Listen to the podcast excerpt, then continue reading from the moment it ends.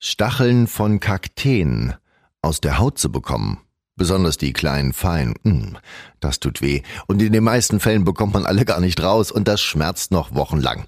Meine Tochter hätte beinahe die Erfahrung gemacht, als sie mit vier Jahren in unsere Kakteen im Garten gefallen ist. Aber Schwiegermutter sei Dank war schnell alles wieder gut. Mit einem einfachen Trick bekommen sie die Stacheln raus. Und die winterharten Kakteen sind bis heute noch ein Hingucker. Und wer mag, sogar eine Delikatesse. Und der Winter mit Schnee und Frosten? Kein Problem. Vielleicht ja auch was für Sie. Ich zeig Ihnen wie. Herzlich willkommen. Gartenmeister, der Gartenpodcast für grüne Daumen mit Jens Mai. Vorab schon mal vielen Dank, dass Sie reinhören. Ich bin Jens Mai. In diesem Podcast erwartet Sie keinen Fachinhalt, sondern Praktisches aus meinem Garten. Teilen Sie mit mir über 40 Jahre Lust auf Grün, Gestaltung und Freude über die Natur. Und zwar das ganze Jahr über. Der eigene Garten. Nicht nur für mich Rückzugsort und ein Stück heile Welt. Es gibt immer was Neues zu entdecken. Oder halt auch was abzugucken. Wie an diesem einen Tag, als ich bei meiner damaligen Schwiegermutter im Garten an einer verwachsenen steinigen Terrassenböschung Kakteen entdeckt habe. Ich sagte, ach, die wachsen da schon lange, hat mir meine Kollegin geschenkt. Die hat auch im Garten welche. Als wenn es das Normalste der Welt wäre, bei uns Kakteen im Garten zu haben. Wohlgemerkt nicht im Topf, sondern frei wachsend, eingepflanzt in der Erde, den ganzen Winter über und die Dinger einen halben Meter hoch. Und geblüht haben die auch. Und zwar in Dottergelb. Gibt's aber auch in vielen Rottönen. Und trauen Sie sich, die stacheligen Früchte abzumachen? Das süß-saure Fruchtfleisch schmeckt wirklich gut. Ich hab's getestet. Und wann hat man mal die Gelegenheit? Sag Ihnen auch gleich, wie Sie die ernten, ohne das Gestachel an den Fingern zu haben.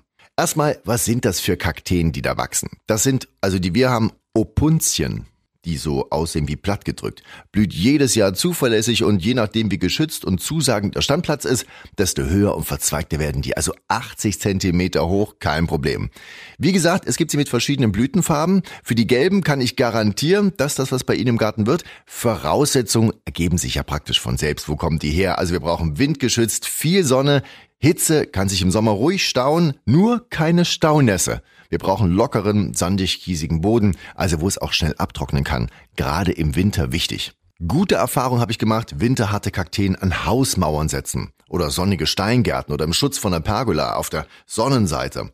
Das einzige, was Opuntchen richtig zu schaffen machen kann, ist Dauernässe im Winter. Aber wenn mal eine Ladung Schnee kommt, perfekt, das isoliert vor Kälte. Und ich habe mal nachgelesen, diese Kakteenart, also diese Opunzien, die ich da im Garten habe, 25 Grad minus soll sie angeblich aushalten, also winterhart.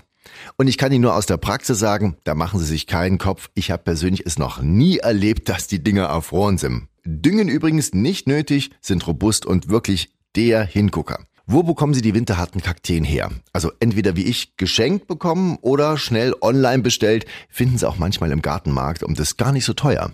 Vermehrt sich auch wie verrückt, das muss ich sagen. Zum Verschenken einfach ein, ich sag mal so ein Ohr vorsichtig abmachen und dann wieder ab in die Erde. Nur nicht mit den bloßen Fingern, klar.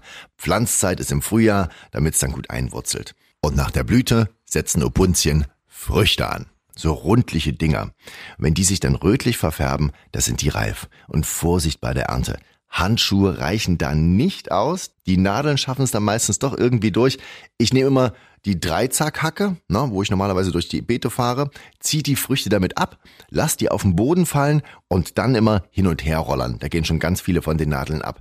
Anfassen, dann nehmen Sie Zeitungspapier, richtig dick, das klappt wunderbar und damit kriegen Sie auch die letzten Stacheln weg. Den Trick habe ich mir übrigens aus dem Netz geholt. Total top. Und noch ein extra. Sollte Sie der Kaktus dann doch mal treffen, nehmen Sie Klebeband oder noch besser Gafferband und auf die entsprechenden Hautstellen kleben, so drüber und dann abziehen. Das machen Sie ein paar Mal und dann bekommen Sie diese feinen Stacheln wunderbar raus.